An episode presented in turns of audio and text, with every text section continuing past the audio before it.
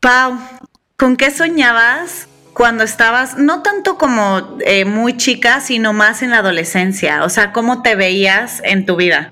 Ay, a ver, déjame hago como tan, tan, tan, tan, tan, tan, tan hacia atrás para acordarme. Este, la verdad, yo me veía, y qué chistoso porque ahora nada que ver, pero me veía eh, trabajando en una compañía súper grande, o sea, como que siempre me imaginé como en vida corporativa muy cañón.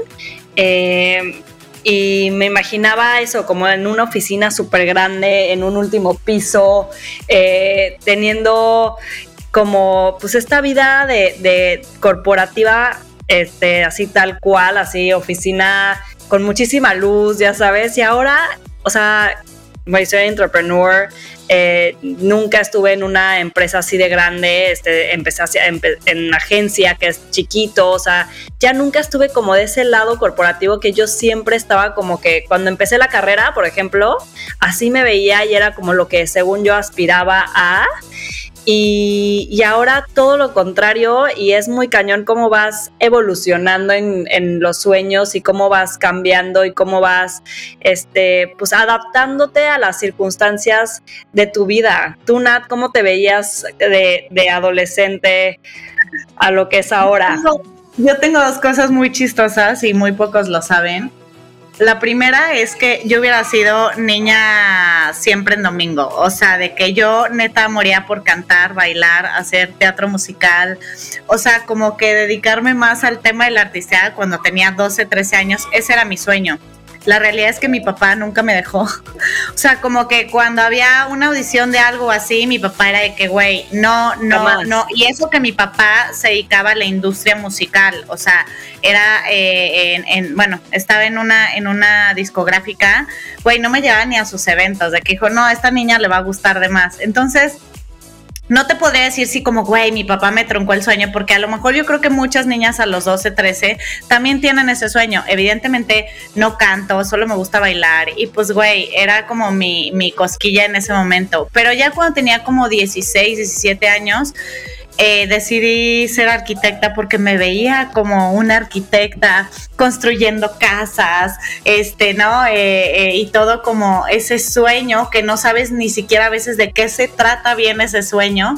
Y justo me pasó que cuando lo empecé a experimentar en la carrera, me gradué de arquitectura y trabajé cinco años en despachos de arquitectura, pues me di cuenta que a la hora de estar cumpliendo el sueño, y le digo como entre comillas, o en, o en vías de llegar a ser esa arquitecta que yo me imaginaba, pues me di cuenta que no me gustaba, ¿no? Imagínate, y ahí mi sueño de un vuelco de 180 grados porque pues la neta es que dije, güey, o sea, al final, a lo mejor esa parte como medio artística, creo que tenía mucho que ver con la comunicación y que es pues un poco a lo que hoy me dedico, ¿no? O sea, entre la creatividad.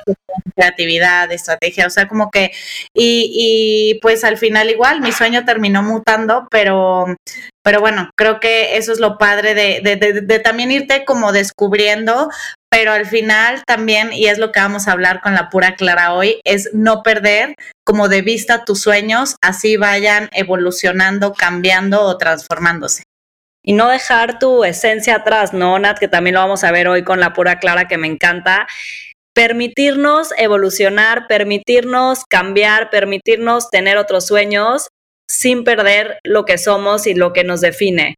Entonces, vámonos a este episodio. Vámonos poner el mito sobre la mesa y descubrir las distintas caras de la moneda hasta llegar al hecho. Es un espacio donde dejamos en la puerta los juicios y hablamos abiertamente de temas tabú con los que crecimos social y culturalmente, como el sexo, la vida en pareja, finanzas, maternidad, carrera laboral, salud y bienestar. Nos acompañarán diferentes invitados, tanto especialistas como gente que a partir de su experiencia nos revelan una parte de su verdad. Somos Natalia Ferriz y Paola Reiner. Este espacio es para ti, para nosotras, para todas las que quieran caminar juntas del mito al hecho. Hola, bienvenidas a todas a un episodio más del Mito al Hecho. Eh, tenemos una invitada increíble, ella es mi paisana, las dos somos tapatías. Y aunque posiblemente eh, no se acuerde mucho de mí, tenemos muchos amigos en común, yo la redescubrí en esta nueva faceta pública, por decirlo así, hace como dos años y medio más o menos, cuando apenas creo que tenía como 1.300 seguidores, porque fue, fui su 1.301. Y en los chats de mis amigas nos mandábamos el video del día de ella, de que haciendo la tía pájaro, burlándose de cualquier cotidianidad, pero sobre todo para mí diciendo como todas esas cosas que uno piensa, pero no las decimos. Eh, es una comunicadora y comediante nata y yo creo que parte del éxito que ha tenido es por su honestidad y que su proyecto, la neta, está hecho como de mucho, mucho amor. Como ella dice, es todo lo que le da la gana hacer. Bienvenida a Del Mito al Hecho, Clarisa Navarro. ¡Ay! ¡Qué bonita intro, Nats! Gracias. Gracias, Paola y Nats, por invitarme a Del Mito al Hecho. Me encantó el tema al que me invitaron a platicar. Y, Aquí paneándote, paneándote, claro. Ah, este, pues mira, justo cuando te contacté por, por Instagram me dijiste como, oye, pues de qué vamos a hablar, ¿no? Y pues teníamos esto en mente contigo, ¿no? De hablar del mito de que los sueños tienen fecha de caducidad, a lo que me contestaste como, pues sí tienen o no, o sea, como que esa fue parte de duda. y creo que viendo tu historia para nosotros, ¿no? Donde muchas mujeres que nos escuchan, que posiblemente pues ya son mamás o pasan de los 30, nos educan en este pedo de que casi que si ya tienes 25, ¿no? Ya te tienes que perfilar personal y profesionalmente a todo lo que quieres, ¿no? Y aunque no sabemos de, de fondo esta parte tuya, que ya nos la dirás un poquito más en el, en el episodio y cómo lo empezaste a desarrollar, esta parte de ser actriz, comediante, ¿no? Pero también te dedicaste un tiempo a ser mamá, ¿cómo surge este sueño, no? Que hoy se capitaliza como la pura, la pura clara y la manera en que a tus 36 estás cumpliendo, suponemos, esta parte como del, del sueño en una industria de, chavitos de generación Z, ¿no? ¿De dónde eh, partiste todo esto para demostrarte que nunca es demasiado tarde? Partí de lo mismo, el mito que tenía de que una vez que me había casado, y claro que quería ser mamá. Este, yo siempre quise ser actriz, estudié comunicación, entonces era como, bueno, cuando termine la carrera me voy a ser actriz, ¿no? O sea, era como la regla en mi casa. Entonces, pues me enamoro en la universidad, me caso saliendito porque pues así se... Uno se enamora y la caga, hermana. Uno se enamora y la caga. no puedo decir que la cagué porque fue... Ay, broma. Pero sí, o sea, güey, definitivamente dije, pues ya me quedé en Guadalajara, y solita me fui de picada al mito. O sea, ya estoy en Guadalajara, yo tenía que irme al DF o a España y el camino para ser actriz era este y entonces yo solita, ¡pum!, me meto un bloqueo terrible, súper injusto conmigo misma. Eh, bien triste porque fueron años que pude haberlos vivido mucho más ligera, mucho más consciente, pero no tenía esa madurez porque aparte me, estaba casando a los 24. Este, tenía muchos, este, como tabús eh, no quería que me catalogaran como la que estudió mientras me caso, pero al mismo tiempo me estaba casando y no había ejercido nada. Entonces era como un chorro de, dudas y ahora qué voy a hacer. Y yo quiero ser alguien, pero era más desde el... Como el de demostrar. Demostrar a la sociedad que yo no era una pendeja que nada más estaba casando y que había estudiado mientras me caso, que yo era alguien. Entonces empiezo una búsqueda eh, dentro de mi matrimonio, así como, pues, ¿qué puedo hacer? Pero con un chorro de limitantes, así, un cuadradito cerrado. Estoy en Guadalajara, eh, tenemos planeado que en dos años tenemos hijos y pues, ¿qué puedo hacer en este cuadradito, no? Y pues mis posibilidades eran muy pequeñas y aparte no tenían nada que ver con lo que yo realmente era mi esencia. Estaba huyendo de mi pasión, que era la actuación, que era lo creativo, que era como el show, o sea, no lo tenía bien definido. Lo, yo pensaba que era como actuación. Ahora descubrí que había muchos otros caminos que no solo era actuar. Este, o sea, que la misma actuación me podía llevar por otros lados, esas habilidades. Entonces empecé como un caminito eh, extraño de, de querer hacer negocios, ¿no? Así, negocios que no, pues que no más no. O sea, de que mesas de azulejos, porque hice una mesa en mi casa y dije, ay, claro, las voy a vender. Pésima vendedoras, y, o sea. La producción. Sí, sí, me, ponía, aparte me ponía como metas muy injustas porque no eran mis habilidades, estaba como yendo en contra de la corriente de lo que yo tenía como fortalezas. Entonces yo decía, pues tengo que hacer mi propio dinero, también muy digna, ¿no? Eh, entras también como en esta onda de, pues como no había trabajado antes, eh, pasé directamente a estar en el, pues voy a ser la mantenida de mi esposo, porque, a ver, seamos sinceros, si me meto ahorita a pedir trabajo a cualquier agencia de comunicación, de merca, ¿qué podría hacer? Dos años y después de embarazada y luego el año, yo sí quiero ser una mamá full time un rato. Yo tenía muy claro que si me embarazaba quería ser una mamá de full time, cosa que también era otro tabú gigante, ¿no? Me van a criticar todos mis maestros en que terminé siendo mamá. Bueno, tenemos muchos temas que tocar. y en esa búsqueda este, interminable de negocios fallidos y luego de medio depresioncillas de que había perdido como mi orientación, pues pasa algo que llega el punto en el que tocas como fondo y, y no, no, hay de otra más que escucharte. Yo creo que hay personas, lo que he estado analizando es que hay personas que ese tocar fondo les llega más grandes, desgraciadamente. O sea, sé de señoras que a los 60 dicen, es que yo quería, yo no hice, yo les di, yo dejé, ¿sabes? Y yo le agradezco mucho a la vida que hubo algo en mí que era como una terquedad interna que decía, güey, no, tengo algo aquí que quiero enseñar y no sé cómo chingados le voy a hacer, pero me está saliendo de aquí. O sea, yo siempre he sido muy visceral. Y empecé para, para no, o sea, para no hacerse las largas, empecé, este, vi un día un show de stand-up en el DF por equivocación, a mí no me gustaba la comedia, eh, me quedé así como, wow, Dije, que no, es Creo que no te gustaba la comedia. No, hablamos de cómo Nadie me había enseñado comedia, no tenía acercamientos con la comedia. Yo la tenía como algo muy mal visto, como películas chafoides, como, no sé. Y luego la comedia en México también, ajá, no había todavía como un desarrollo, por ejemplo, del stand-up bien hecho, bueno, cuando me formé. Entonces no tenía acercamientos. Este, investigo qué es eso con estas ganas dije, güey, no era actuación, yo siempre fui estando pero en el colegio, a huevo. Pero ahí es como decíamos Pau y yo, ¿no, Pau? De que los sueños, o sea, un poquito antes de que continúe, claro, esto me parece muy interesante. O sea, de cómo van evolucionando los sueños, lo hablábamos cuando estábamos preparando el, el episodio, que a lo mejor obviamente cuando te estabas casando a los veintitantos, no tenías tan claro lo que, pues vas cambiando, vas madurando, vas siendo, o sea, viendo cosas nuevas, esto que te encontraste con el stand-up de repente, de la nada. Este, yo, por ejemplo, ahorita que te decía, Nat, de que me vine a Nueva York 10 días, eh, pasó la pandemia, me embaracé, tuve una hija, este, ahora ya vivo aquí, pero todo fue como muy circunstancial, o sea, realmente muy poco planeado y tienes que también irte adaptando a lo nuevo de tu vida. Yo tengo este eh, una empresa en México y fue como, ¿cómo fregados lo voy a hacer desde Estados Unidos?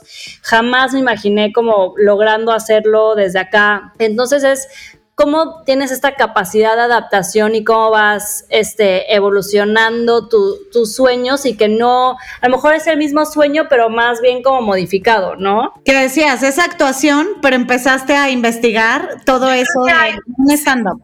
Yo creo que hay varias claves para no caer en el hoyo del ya no hice nada, ya estoy grande, en este rollo que estamos platicando de que sí es cierto, los sueños no tienen caducidad y como dice Paola, más bien los sueños se reinventan o se, como dicen, la materia no se crea ni se destruye, solo se transforma. Lo mismo pasa con los sueños o con las habilidades, pero hay dos claves que son bien importantes que creo que nos falta como ese tipo de educación desde la primaria, yo creo, de que eh, aprender a escucharnos, aprender a conocernos, o sea, estar siempre cuestionándonos quiénes somos, qué nos gusta, que porque cuando digamos que no, no sabría decirte si les pasa a las que no son mamás, porque por lo general tienen más tiempo de ver por su profesión, pero por lo menos las que decidimos ser mamás, como es una entrega muy cabrona, es una entrega muy a full, te puedes ir a un mundito que está válido irte un rato, pero es ese mundo de la entrega total, te consume en el tiempo, te consume la casa, te consume todo, y entonces empiezas a olvidar qué te gusta, empiezas a dejar de ir al cine porque estás cansada o porque ya ni te acuerdas que existe el cine o empiezas... Entonces creo que siempre, yo he dicho que es como que deberíamos de tener este hábito de siempre, aunque seamos mamás o solteras o lo que sea, estarnos preguntando como en búsqueda, ¿qué me gusta? ¿Ahora quién soy? Porque como dice Paola, siempre estamos cambiando, con hijos o sin hijos. Y las circunstancias siempre van a ser diferentes.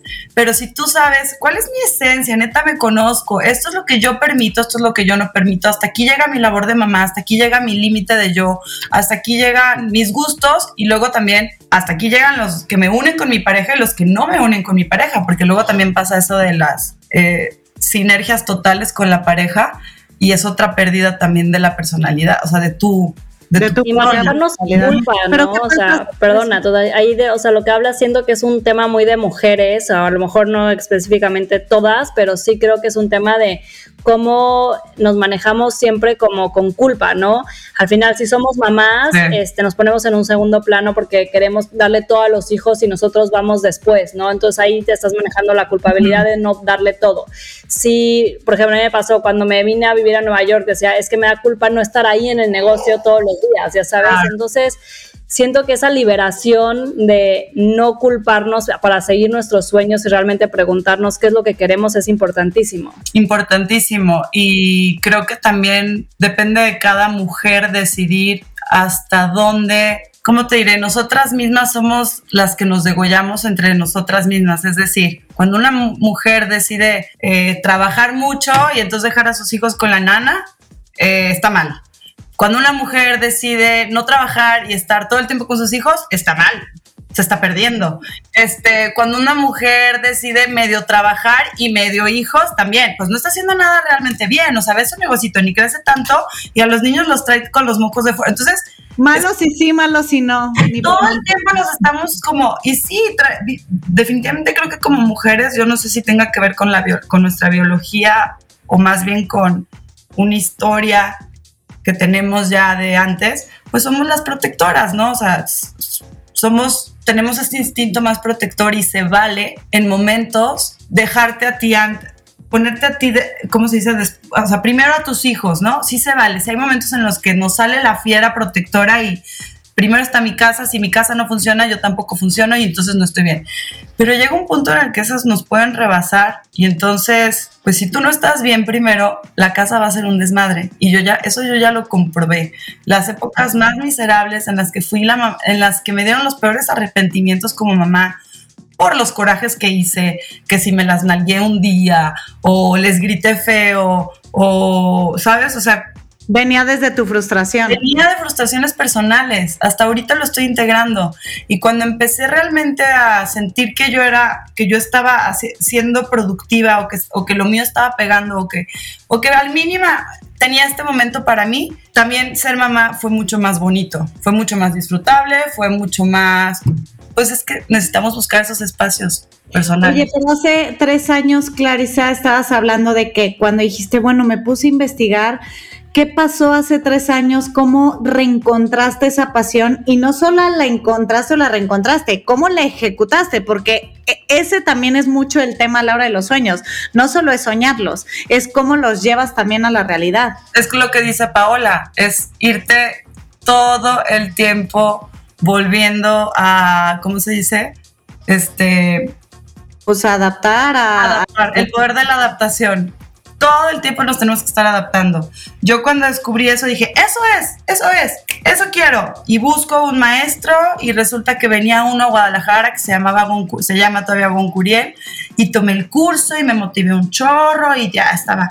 hicimos un curso de graduación. Ay, qué padre, qué padre. Y a la hora de querer llevarlo a cabo en Guadalajara, me topo con que pues no, Guadalajara no era un medio muy amigable con el, con el stand-up, que, que estaba dejando a mis hijas en la noche para irme a un bar de mala muerte, hacer unas salitas allá por el centro a presentarme, ¿sabes? Con tres personas y decía, pues no, esto no me está llenando, esto no me está llenando. Bueno, pues uno tiene que talacharle y ahí te vas unos años, ¿no?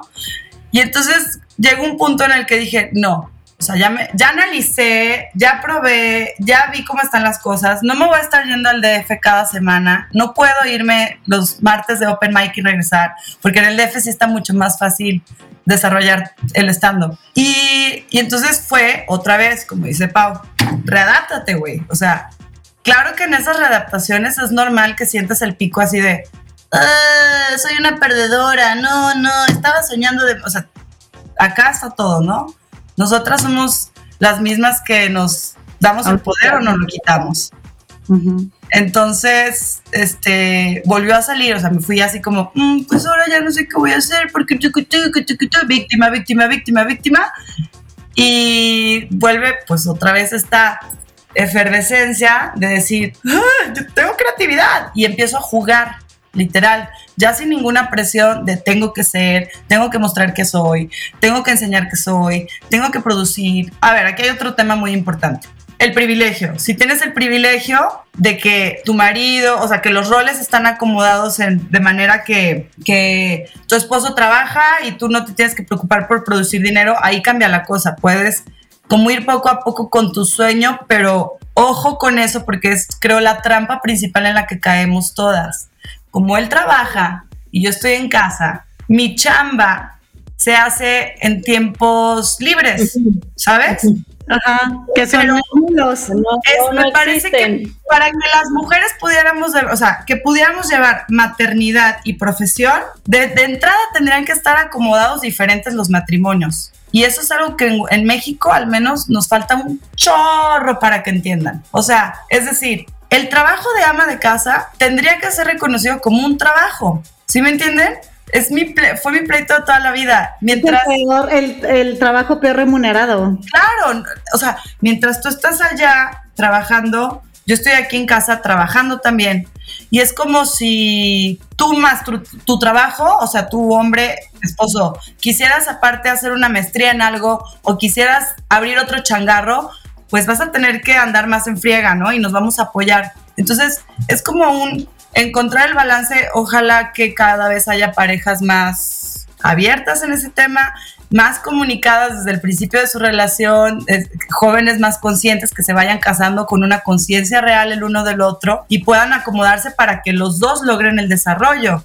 Este, porque si no lo que sucede es que pues sí, las mamás terminamos haciéndolo en momentitos. Y entonces nunca llegas como a entonces, bueno, a mí me fue muy bien porque porque yo logré, gracias a la tecnología y al Instagram y a todas estas cosas que ahora son maravillosas y también tremendamente malas, en, muchos aspectos, otros que buenas, este, pues mientras esperaba a las niñas en el ballet o se me dormían en el coche, ya saben, que dejas al niño y ¿qué hago? No me puedo bajar, pues no los voy a dejar dormidos. Te quedas ahí una hora perdiendo el tiempo y entonces empecé desde lo más honesto a crear personajes porque era mi diversión y porque venía desde mi alma. Y resultó que pues esos personajes empezaron a gustar y ya hice la cuenta y, empecé a decir, pues, ¿por qué no? Le puse el nombre de comedia digital. ¿Por qué fregados no? O sea, pues si no puedo estar en el stand-up, si no puedo estar yendo al show, si, si, ya no puedo estar yéndome a hacer castings porque las niñas están chiquitas, porque vengo a pues comedia digital. Y resultó que pegó muy bien. Y ahora hay mucha gente que hace eso. O sea, yo no sabía que que eso sí iba, iba a funcionar. Después fui descubriendo que había más gente que lo hacía, te vas metiendo al medio, dices, ah, mira, te vas empapando y te vas conectando, pero solito cuando viene desde tu esencia, desde lo que más te gusta. No, y es completamente tú. O sea, digo, obviamente no es, no es que me he ido a tomar una chela contigo, espero que pronto, pero es muy natural. O sea, es algo que se ve que te sale de las entrañas. O sea, que yo digo, ni aunque yo me pusiera a hacer eso, me sale, pues. O sea, no hay forma. Oye, Clarisa, ¿y cómo? La neta también cómo romper con las críticas, ¿no? O sea, que te valgan madres lo que los demás opinen de ti. Si al final, todo este tema de redes sociales y de volverte una persona pública, pues te pone en un estado de vulnerabilidad importante, ¿no? Perderle el miedo Incluso yo digo que eres de esas personas que no le tiene tanto, o pareciera que no le tiene tanto miedo al ridículo, ¿no? Y lo que más haces es burlarte de ti misma, ¿no? Es más, creo, por lo que veo en la pura clara, que cuando subes estas fotos, que aparte me parece que eres espectacularmente guapa, ah, gracias. te da pena o sea, cuando sales como de en serio y sales como, güey, maquillada y peinada y en una foto, o sea, digamos que cualquier blogger subiría eh, feliz, ¿no? Este, para ti, tú hasta como la justificas para hacerte como más cagada porque se no debería, pero da pena. El ponerte con un cilantro en el diente y ponerte en estos estados de ridículo máximo como que pues cero te da pena, pero cómo la neta romper ¿no? A que te valgan madres, este, pues las críticas. Con la práctica, nada más aventándote, porque Sí es cierto, mucha gente me dice, es que te vale madres, no, yo soy, en realidad, soy súper vulnerable a la crítica. De hecho, yo creo que la mayoría de las personas, actores y comediantes, porque ahora que eh, he conocido a varios comediantes también, o sea, es de lo más, somos personas muy, muy sensibles y muy vulnerables y queremos, al final lo que estamos buscando es atención. ¿Sí? Entonces cuando encuentras la atención que te aplaude, bravo, somos personas con necesidad de aplauso. Y cuando alguien te dice, qué asco, no me das risa, duele. Este, cuando, obviamente cuando tenía 3.000 seguidores, un comentario así me destruía. Entonces yo decía, no, ya no quiero hacer esto, ya no. O sea, me, me iba para abajo. De hecho, tuve un percance, me acuerdo. Este, me fui a presentar a un bar que había en, Guadalajara de, que se llamaba La Vaca de Troya, en Centro Magno, el único que había de stand-up más, más de sentón. Y fui de las últimas en subirme y me tocó ver la actuación de varios hombres. Y estaban haciendo chistes de muy mal gusto, pero muy machistas. Yo ni siquiera todavía estaba tan informada del feminismo ni nada, nomás eran tan grotescos que era imposible no saberlo. O sea, cualquier mujer cualquier persona hubiera dicho qué asco. Así de, y le aviento dinero y me la cojo y grotescos. Entonces me acuerdo que hice un post, pero yo tenía como, en esa época, como 3 mil seguidores, no sé cuántos. Hice un post diciendo, tenía muchas ganas de volver al stand-up, llegué con mi esto, mi hoja, quería presentarme, cuando me doy cuenta que el ambiente es esto, que los chistes son esto, que a la gente, lo que más me impactó fue que la gente se estaba pero cayendo de la risa. Entonces dije, es una desilusión ver que esta comedia funciona. Este, y entonces, bueno, ya, yo muy orgullosa, tu y al, día siguiente, me acuerdo que estaba en Tapalpa con mis hijos y mi esposo, y, güey, así, me empezaron a llegar seguidores, pero me empezaron a llegar ataques, pero me empezaron a llegar, empecé a aparecer yo en Twitter, empecé a aparecer comediantes del DF que habían sido abusadas por otros comediantes, me empezaron a decir, hermana, esta, yo decía, ¿qué? Sí.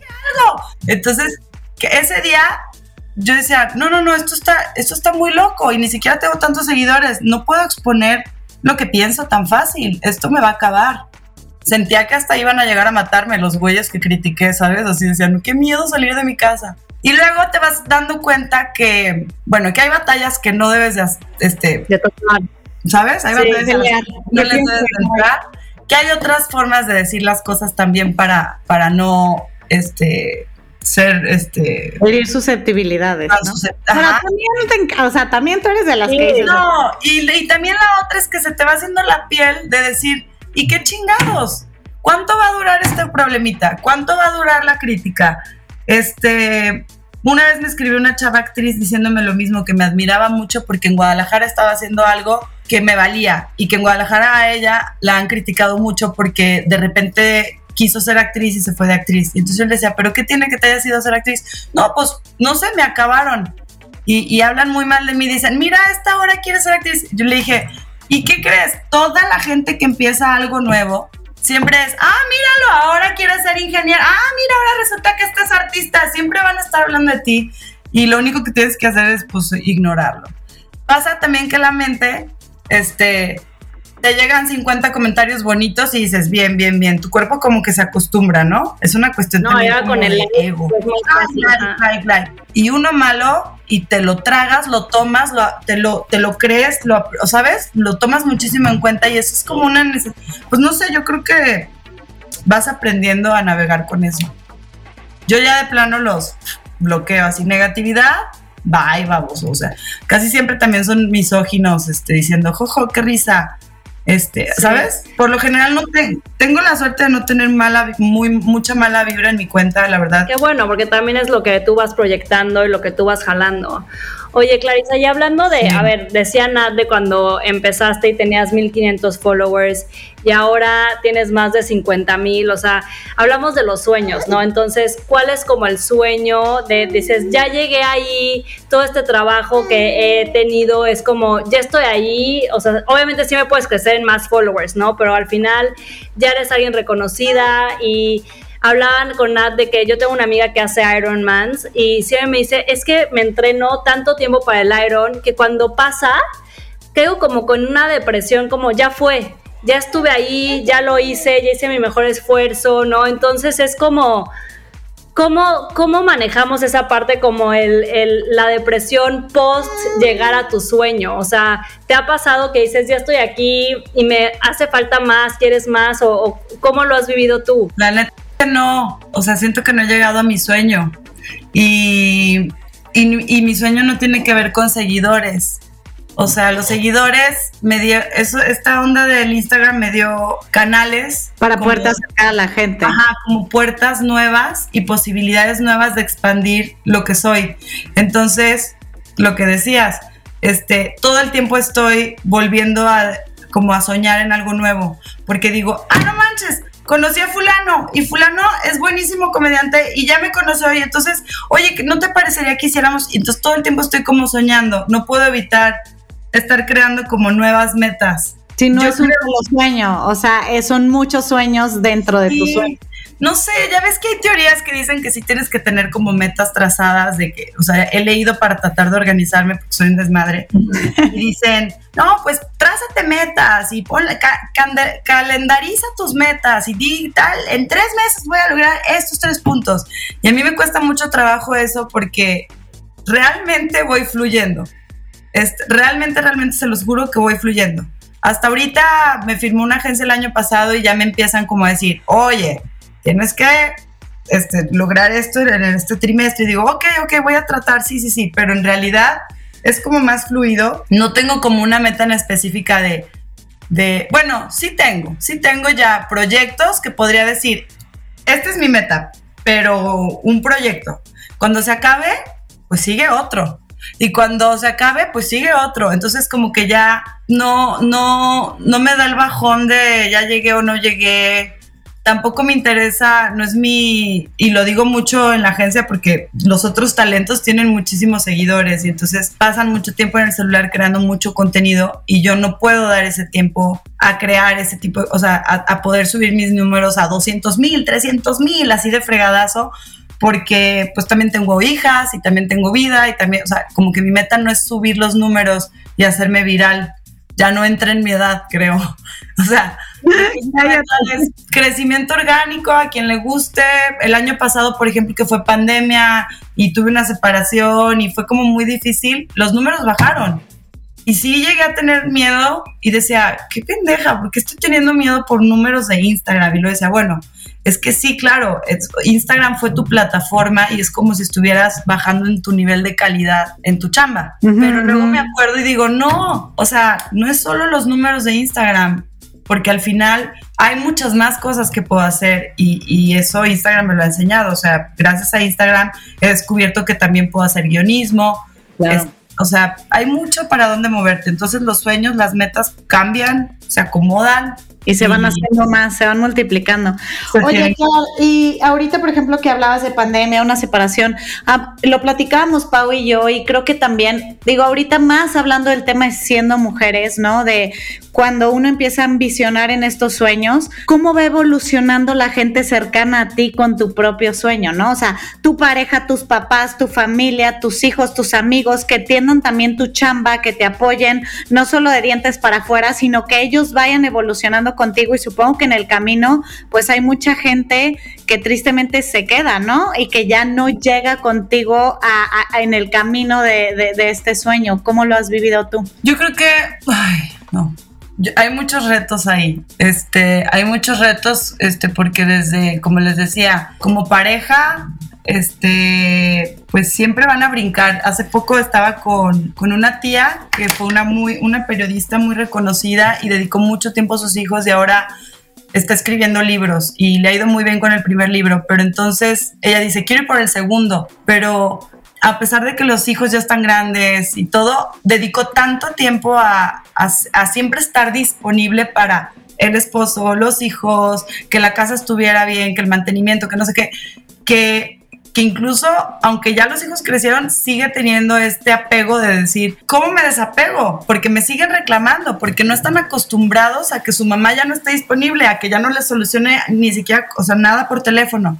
Entonces, justo es una, es como algo que, que creo que nos puede detener a muchas mujeres en esto de los sueños, como que creo que todas tenemos como un sueñito y luego podemos caer yo creo en esta autozona de confort que tomas como pretexto que, ay, no, es que mi marido me va a decir, es que, ¿sabes qué? Y los niños ahorita están chiquitos y fulano, entonces vas dejando, vas postergando, te vas postergando a ti por los demás y creo que no debe de importar si se montan o no en tu camino. Yo creo que ya verás cómo lo solucionas. Eso es, una, eso es algo que es una moneda al aire, porque cada relación es diferente, cada relación tiene diferente comunicación, cada esposo tiene diferentes tradiciones machistas o más abiertas o es más... Eh, está más acostumbrado a trabajar en la casa, decir, sí, claro, yo cuido a los niños. Yo, he visto papás de nuestra edad, de nuestra generación, que no saben cambiar un pañal. Entonces me imagino que para esas mujeres también ha de ser muy difícil de soltar el control. Entonces aquí la chamba viene de nosotras, de decir, si quiero hacer esto, voy a decidir también soltar cierto control, aunque lo haya tenido yo todo, aunque yo controle que mis hijos se laven los dientes diario. Eh, o sea, hay que aprender también a ceder el control, porque si no, si no nos lo damos nosotros, si no nos exigimos darnos esos tiempos, esa libertad, esa separación de la familia, pues no sé cuándo vas a lograr lo que tú quieres lograr.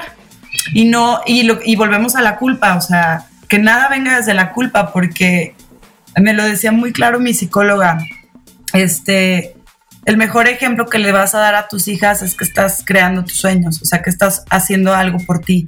Porque una cosa es decirles, baby, tú puedes, eres la mejor, como ahora les decimos a las niñas, ¿no? El mensaje. frustrada. Powerful, tú puedes, eh, mujeres, uní, este, el, el, power de las mujeres, viva. Y yo le decía a mi mamá, estoy preocupada porque este feminismo está padrísimo, yo estoy muy contenta de educar a mis hijas en el feminismo, pero luego digo, pero tengo miedo, porque las voy a empoderar y luego van a salir a la, a la vida real y se van a topar con cosas que no, o sea, que yo pues tal vez no les dije, ¿no? Les dije, tú puedes y tú vas a llegar a hacer lo que quieras y vas a ser una mujer fuerte y valiente y estudiar lo que quieras y luego resulta que se van a enfrentar a muchísimas cosas, o machismo en el noviazgo, o a no sé qué. Entonces es, toda una, o sea, es algo como muy integral que si lo podemos evitar como mamás desde chiquitos, está perrísimo educarlos en eso, pero por lo pronto, hablando para las que ya estamos en los 30, que ya no vamos a educar, no somos educadoras de nuestros maridos, no tenemos que convencerlos de que nuestro trabajo vale. O sea, en primera, o sea, me encantaría que más bien sí los tenemos que convencer de que nuestro trabajo, no convencer, tenemos que hacer nosotras valer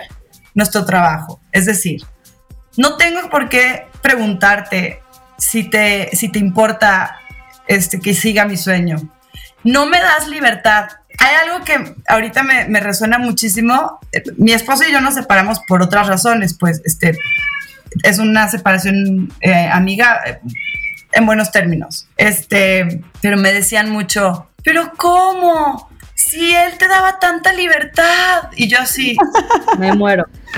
Imagínense que mujeres de nuestra época pensamos que nuestros esposos nos dan libertad. Muy fuerte, a mí, a mí también me lo dicen mucho. Oye, a Pau seguro también, pero a mí me lo dicen muchísimo, muchísimo de que mi, mi matrimonio es súper equitativo, los dos chambeamos igual, los dos no nos encargamos igual de Chloe, los dos todo igual, ¿no?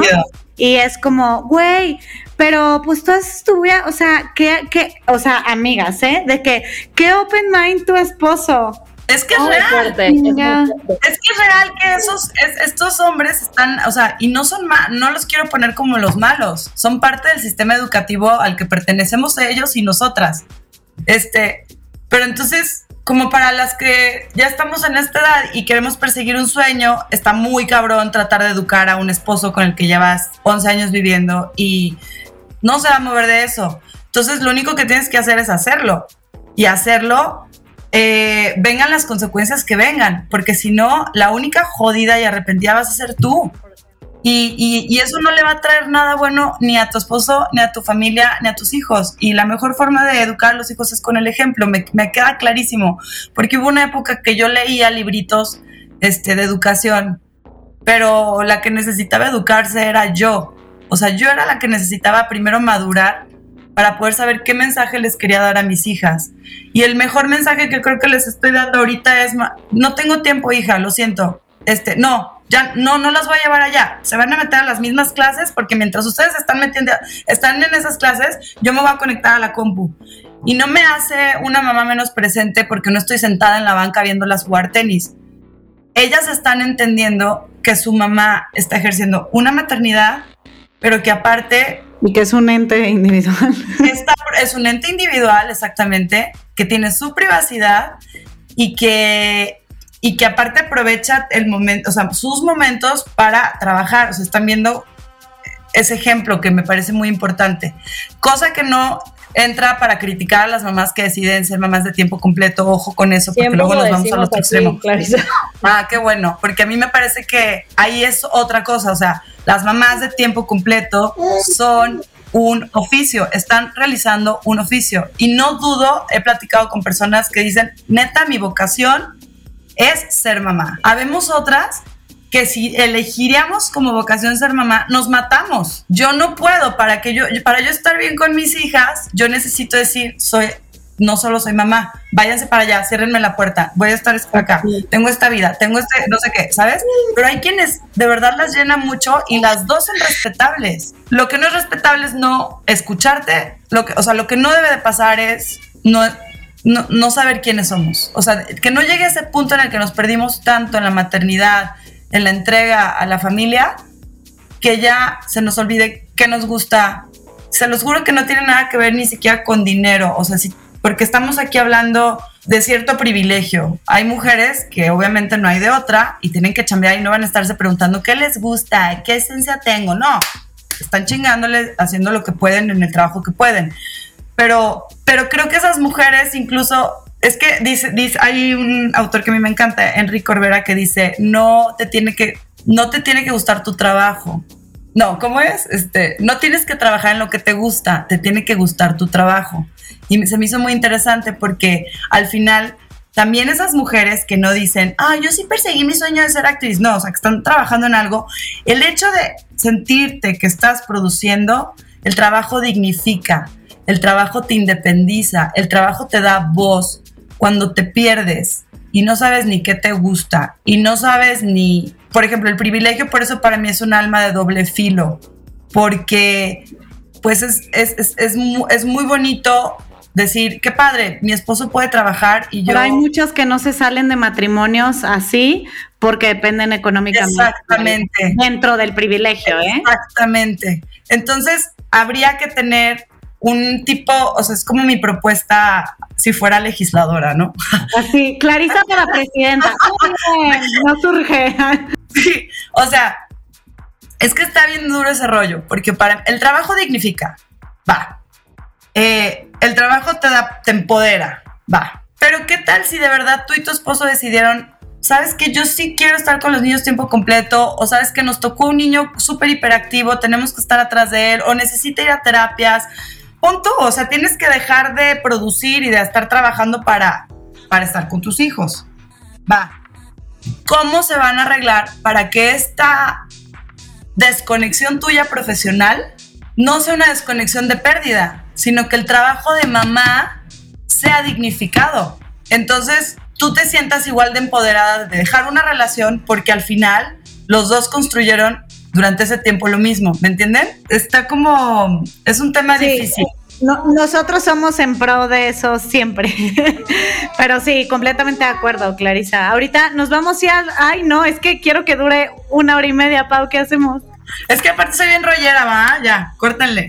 Aquí tenemos al final, tal vez no has visto todavía un episodio del mito al hecho, pero al final hacemos una dinámica en la cual te decimos un mito y tú tienes que decir si tiene parte de mitos y parte de verdad, ¿no? Este, y nos explicas porque estos específicamente los trabajamos para ti, independientemente del, del, del, mito general, son mitos específicamente para ti, entonces queremos ver tu punto de vista, ¿ok? Este nos encantó porque yo creo que te pasa mucho y creo que es parte de lo que nos compartiste antes de empezar a grabar el episodio, que al ser comediante siempre estás de buenas, eres el alma de la fiesta, siempre tienes el chiste perfecto. Seguro es cagadísimo vivir contigo. Cuéntanos de ese mito, por favor. Mito total.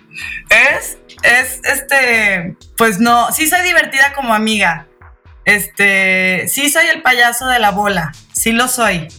Pero a veces no ando de humor y la gente piensa que me, escriben mucho, te invito a comer o te invito a mi fiesta, como que piensan que voy a llegar a la fiesta. y que ni te conocen, pero ven a mi fiesta porque vas a ser la más cagada. y no, no, y a veces, y soy muy honesta yo, a veces voy a la fiesta, pero no quiero estar hablando, pues, o sea, no quiero estar de payaso. A veces sí se me antoja andar llamando la atención, pero mito total que piensan que yo siempre ando de buenas y que si me invitan voy a ser la más cagada. He desilusionado a muchísima gente. no, pero yo creo que eso es un mitazo en, en, el, tema de, de, la gente que se dedica a la comedia, de que, ay, invita a esta vieja, es ser la más cagada, no mames, o salir con ella, no mames, a huevo, siempre haces bomba. Y yo, no, no, no está bomba, yo nomás estoy aquí tomando y quiero estar callada y aparte me encanta estar de boba, en silencio, así viendo gente, o sea, no, soy la más cagada. Y luego las del ejercicio, que, que ahora me reconocen ahí en el spinning y así, Sí, me regañan porque soy seria. porque sí, sí, quieren que esté en el spinning. Ah, imagínate si estuviera así de loca que todo el tiempo tuviera la misma energía. No, hombre, me vuelvo loca. No, también soy corajuda y también soy depresiva. Oye, el segundo, eh, lo platicábamos también Pau y yo, nos medio identificamos y que de repente dices, güey, ¿por qué no? Como que la vida te dicta a que después de los 30 la vida ya se tiene que poner seria. Ay, sí, sí, sí. me pesa cabrón ese. Está cabrón. A no, me rehuso. me rehuso de sobremanera. A los 30 todavía se me salía que tenía 29, según yo. Siempre decía 29 y yo, ay, no, perdón, ya tengo 30. Ahora que estoy en los 36, digo, sí me cayó el 20 y dije, no manches, güey, ya estás más para los 40 y te sigues vistiendo con Vans. Pues no, yo creo que la vida no se tiene que poner seria, al contrario, yo creo que es, es una cuestión de actitud, ¿no? Digo, hay quienes hay quienes les encanta desde los 25 y andar muy... Desde de 45 y adoptar el papel, Y ponerse 200 kilos de maquillaje y así. Yo creo que no, no, no, no, nunca hay que ponernos serios. Yo creo que lo que nos rescata en la vida y con tanta seriedad que hay en el mundo y tantos temas que sí nos tenemos que tomar en serio, de verdad, creo que lo último que tenemos que tomar en serio ahorita es la edad. Completamente de acuerdo.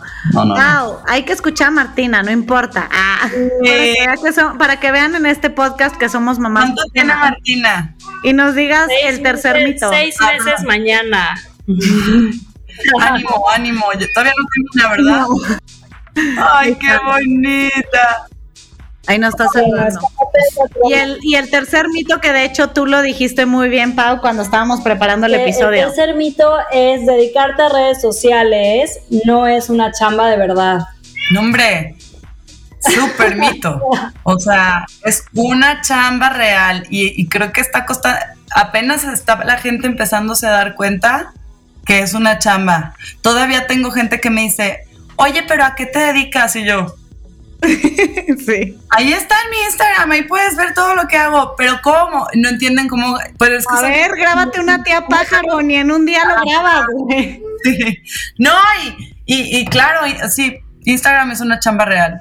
Este, de hecho, yo misma, cuando empezó a convertirse en chamba, me asusté dije, oh, fuck, esto ya no es nomás juego. Tengo que ya no lo voy a disfrutar tanto. Ajá, ya tengo que cumplir con una fecha y, y, tengo... Con tantos contenidos a la semana, o si tienes una campaña, o bla, bla, bla, pero pues sí es una chamba. La gente, o sea, los creadores de contenido empiezan a capitalizar de eso y es una chamba. Yo tengo muchas... Eh, muchas amigas y amigos que se dedican a esto y pues, güey, es su chamba, o sea, su chamba 24/7 y lo decía Pau, yo les cuento la anécdota que se fue como un viaje de, eh, em, de un retiro y no sé qué, y, y, había como unas creadoras de contenido más de style life y moda y no sé qué, y dice que cuando les dieron un break, Pau y su amiga se fueron a la alberca a tomar un drink a huevo felices y las otras a cambiarse el peinado, el no sé qué, la foto, el video, la la la la y decía, güey, no no tienen un pinche segundo.